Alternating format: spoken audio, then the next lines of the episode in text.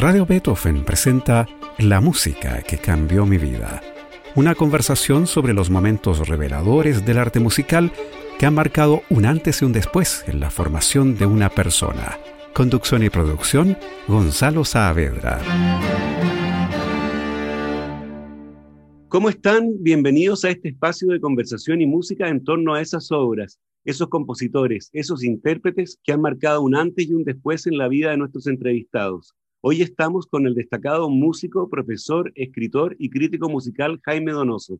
¿Cómo estás, Jaime? Muy bien, muchas gracias, muy agradecido por la invitación. No, muchas gracias a ti por aceptar nuestra invitación y bienvenido a la música que cambió mi vida. Jaime Donoso Arellano estudió Derecho en la Universidad de Chile y música privadamente con la maestra Lucila Césped. Abandonó la abogacía para dedicarse por completo a la práctica y docencia musicales. Entre 1974 y 1977 estuvo becado en la Hochschule für Musik de Detmold, Alemania, donde se formó como director de coros y orquesta, pianista y clavecinista. Es profesor emérito de la Universidad Católica, donde fue director del Instituto de Música y decano fundador de la Facultad de Artes. Es miembro de número de la Academia de Bellas Artes y crítico musical del Mercurio. Ha recibido el Premio de la Crítica, el Premio Nacional de Televisión Rubro Cultura, el Premio Regional Domingo Santa Cruz y el Premio Monseñor Carlos Casanueva de la Universidad Católica.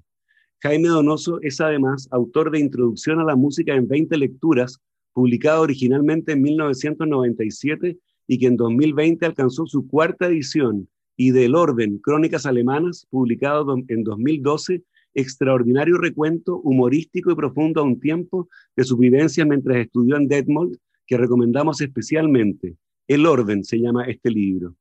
Tantos talentos, Jaime, ¿dónde te sientes más cómodo? Como abogado no creo, pero haciendo música, escribiendo sobre música, hablando sobre música como en este programa. Todo eso que dijiste. es muy difícil decidir en qué zona me encuentro más cómodo. Es muy difícil. Pero yo diría que de todas las cosas, la docencia ha sido una cosa fundamental en, mi vida. Así que he, compartido, he compartido cosas que a veces afecta, una cosa afecta a la otra. Pero, eh, pero ha sido así la vida, no, no puedo quejarme, estoy muy contento de lo que he hecho. Pero como te insisto, la docencia ha sido un punto muy importante un gran docente, desde luego. Oye, ¿cuáles fueron tus primeros acercamientos a la música? ¿Se escuchaba música en tu casa? Sí, sí, sí, en mi casa, sobre todo mi papá. Mi papá tenía una gran colección de discos, de esos discos, tú sabes, estoy hablando del año, ni voy a decir el año, eh, de esos discos 78 antiguos, con mucha ópera. Mi padre tenía una tía la tía tenía un piano y yo tenía cuatro años y íbamos a ver a la tía y yo me sentaba en el piano a tocar cualquier cosa, no sabía nada, pero lo pasaba muy bien. Y claro, esa atmósfera influyó. Los discos de ópera me los sabía de memoria, las escenas completas de la bohème, del trovador. Las cantaba, después las tocaba cuando ya empecé a estudiar piano. Empecé a estudiar piano como a los ocho años, más o menos. Así que la cosa de la música venía desde chico, pero cuando terminé de estudiar en el colegio, yo era demasiado joven, tenía 15 años, no tenía la madurez suficiente como para decir voy a ser músico. No se me pasó por la cabeza. Por lo tanto decidí estudiar derecho porque las materias afines en el colegio me iban muy bien, historia, educación cívica, idioma. Ese era mi mundo. Así que decidí estudiar derecho sin que nadie me obligara. Y me recibí pero ejercí dos años nomás, porque no era para mí. Ese mundo no era para mí. ¿Y ahí fue cuando viene la beca para irse a Alemania entonces?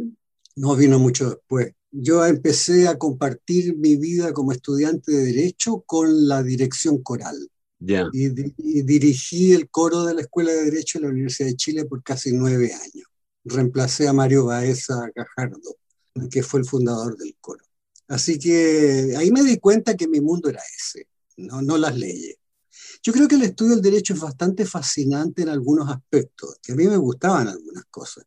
Sobre todo me gustaban las cosas inútiles, como la filosofía del derecho, por ejemplo. Eh, inútiles, bueno, entre comillas. Pero no era mi mundo. Cuando hice la práctica en el colegio, la práctica en el servicio de asistencia judicial, y me tenía que ir a meter a los tribunales del crimen, como se llamaban, y vi una, una, una práctica tan sórdida, tan sórdida. No, no era para mí no era pero respeto mucho la profesión, desde luego. Oye, tú para este programa elegiste eh, obras de Mozart, de Bach y Stravinsky. La primera es el concierto para piano número 27 de Wolfi, como tú le dices, o Wolfi, ¿no es cierto? El último de los conciertos para piano de su producción, escrito alrededor de 1791. No hay acuerdo respecto de la fecha entre los biógrafos. Algunos dicen que un poquito antes, en la tonalidad de si bemol mayor y que tiene el el 595. Háblanos de este concierto magnífico, Jaime. Es el último de la serie de conciertos por suscripción con los que Mozart se mantuvo prácticamente hasta su muerte, ¿no es cierto? Porque estamos en 1791, el último año de su vida. Claro. Mira, eh, como yo te adelanté en algún momento, elegí estas tres obras porque pienso que realmente de acuerdo al nombre que tiene tu programa, estas tres obras realmente cambiaron mi perspectiva musical, cambiaron mi vida, como, como, como dice tu programa.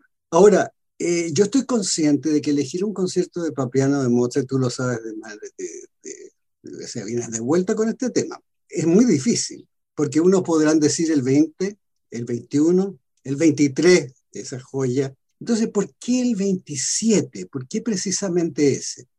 Y yo te adelanté que estas obras que yo había elegido están amarradas a circunstancias muy particulares. Por lo tanto, la suma de las circunstancias más la obra en sí ocasionaron, como tú llamas, esta epifanía. Fueron tres epifanías clarísimas en mi vida. Te cuento, yo debo haber tenido unos 13, 14 años, no sé, y fui al municipal. Y en el programa, la Edith Fisher, la pianista, tocaba el concierto 27. Y hasta ese momento yo ya escuchaba mucha música en mi casa, por todos lados, iba a conciertos, pero hasta ese momento Mozart no me decía mucho. Lo hallaba, entre comillas, lindo. Ya. Y en esa, en esa posición estaba y ocurrió un milagro. Empieza la orquesta a tocar el concierto 27 y te lo juro que vi cómo el municipal se iluminaba con una luz muy especial.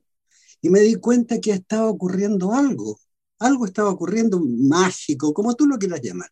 Entonces, el concierto 27 quedó impregnado para mí siempre de esa experiencia esa experiencia amarrada con la música sublime me, me, me trastornó. Y ese día, ese día, te lo digo en forma muy clara, ese día me convertí a Mozart, hasta hoy. Qué buena, una experiencia luminosa entonces. Luminosa, claro. Llama tú la luz, la gracia, lo que tú quieras, llámalo. Te, te voy a hacer un comentario muy breve.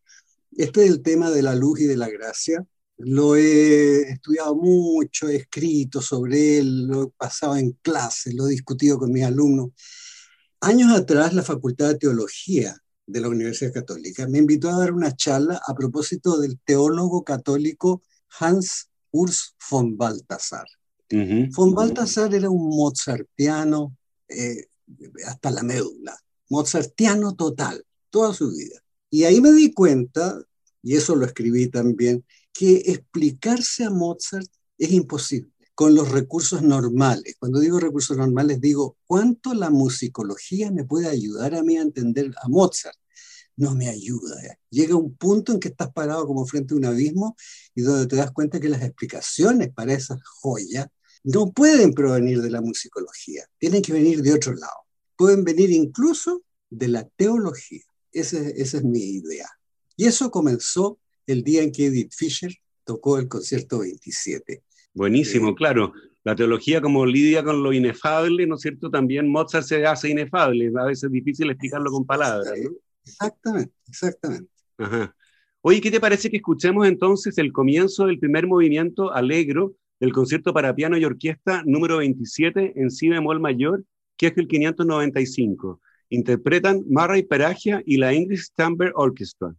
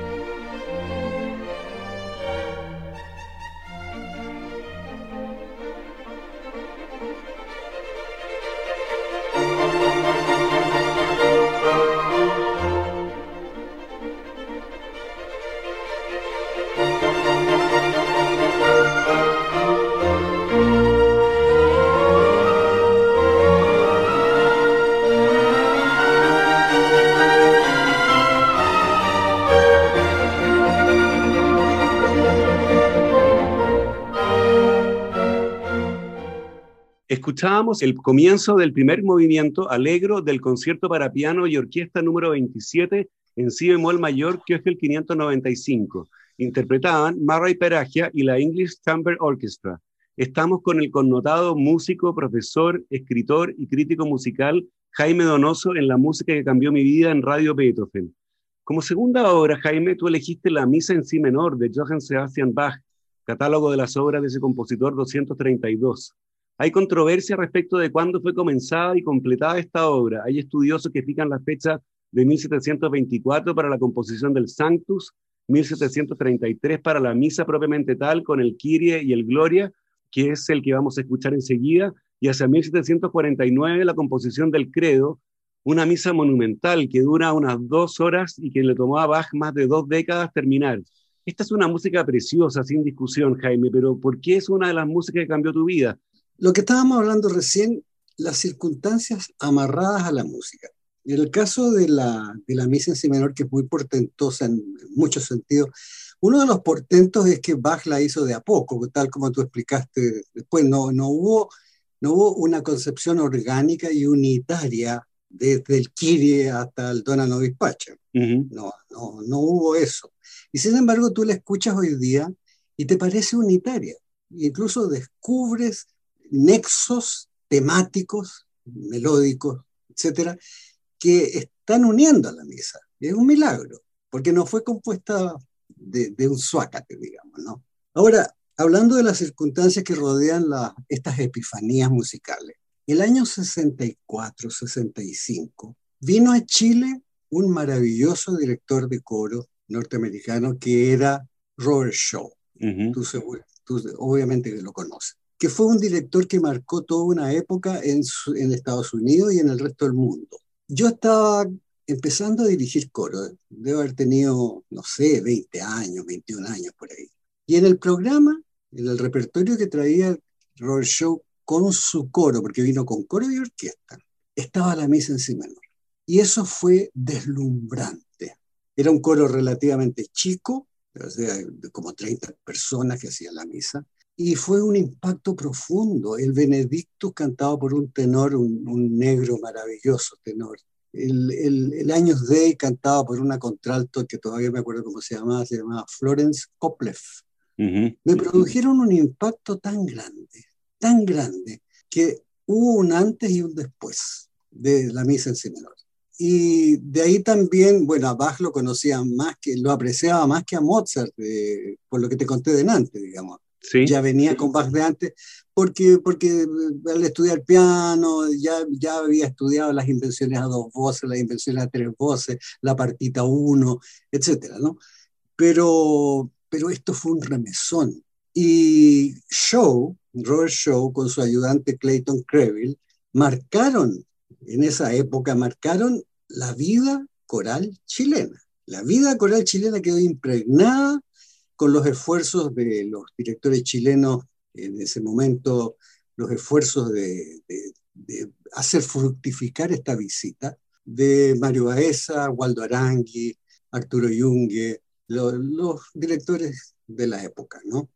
Entonces quedamos todos prácticamente marcando ocupados con la visita de Robert que además de sus conciertos hizo clases, hizo talleres. Y lógicamente los que estábamos empezando en estas líderes no nos perdimos, pero ni un minuto de los talleres.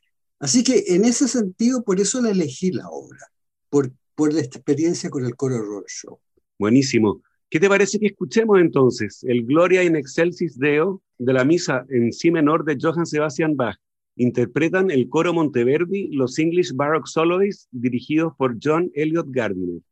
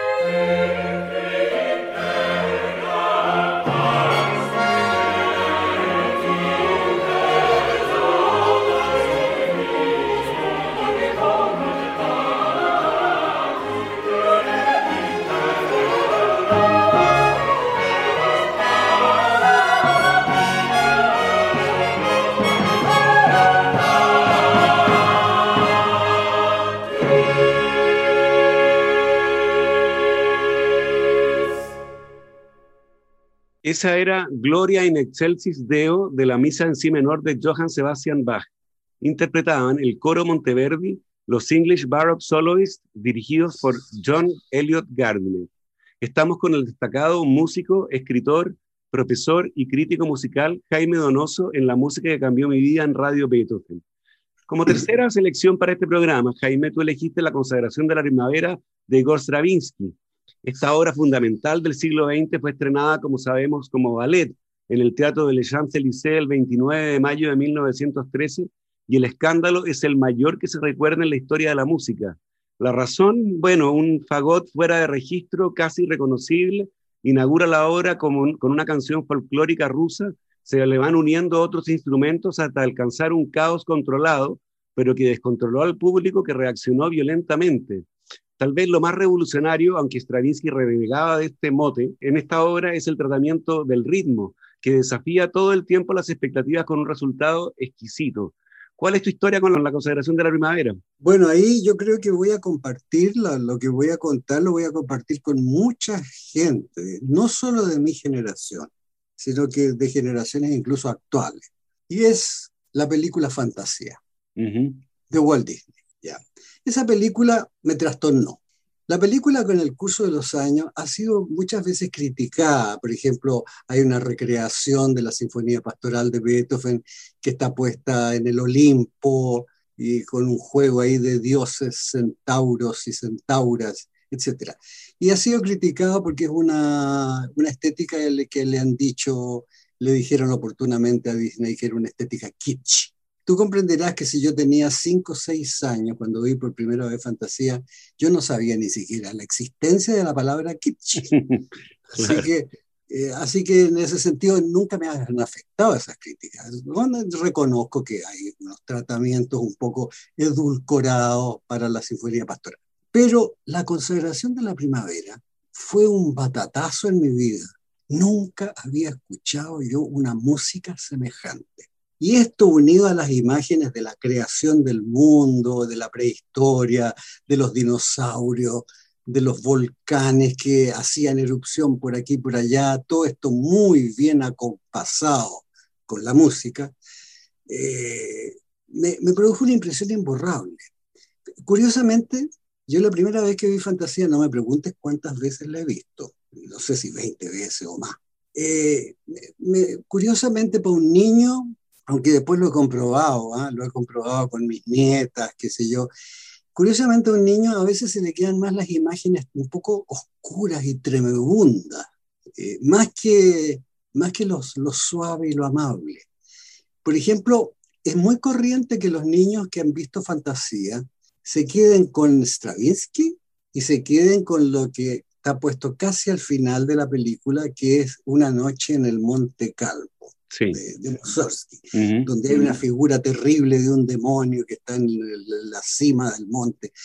Bueno, el hecho es que esas cosas oscuras, telúricas, terribles, las luchas de un, de un Tyrannosaurus rex con otro bicho que no sé cómo se llama, eh, no las olvidé jamás. Es complicado esto, tú lo sabes, porque te cuesta mucho desprenderte de esas imágenes, ¿ya? Pero yo digo lo siguiente, si lo estás pasando bien, con imágenes, sin imágenes, da lo mismo, ¿o no? Sí, claro. da lo mismo. Claro, porque la, música está ahí, la música opera según sus parámetros. Así que nunca he podido olvidar eso y lo digo con absoluta claridad, estas tres obras me cambiaron la perspectiva musical para siempre. Buenísimo. ¿Qué te parece que escuchemos entonces el comienzo de la primera parte de la consagración de la primavera de Igor Stravinsky, obra de 1913? Interpretan la orquesta Marinsky dirigida por Valery Gergiev.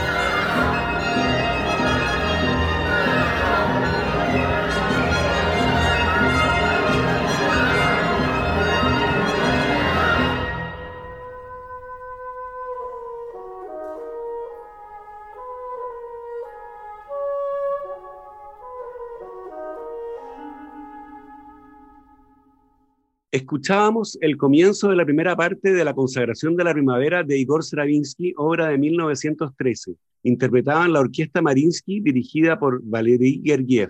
Llegamos así al final de este programa en el que estuvimos con el destacadísimo músico, profesor, escritor y crítico musical Jaime Donoso.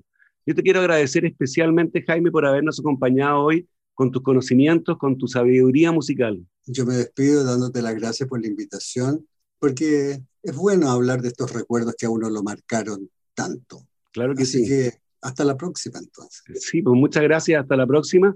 Y a ustedes los dejamos convidados para una nueva versión de la música que cambió mi vida el próximo domingo. Recuerden que pueden escuchar este capítulo y los otros que han sido emitidos en forma de podcast en nuestro sitio web radiobeethoven.cl. No se vayan de nuestra sintonía, ya viene que siga la función y luego temporada música UC con conciertos del Instituto de Música de la Universidad Católica. Muy buenas tardes. Radio Beethoven presentó La música que cambió mi vida, una conversación sobre los momentos reveladores del arte musical que han marcado un antes y un después en la formación de una persona. Conducción y producción, Gonzalo Saavedra.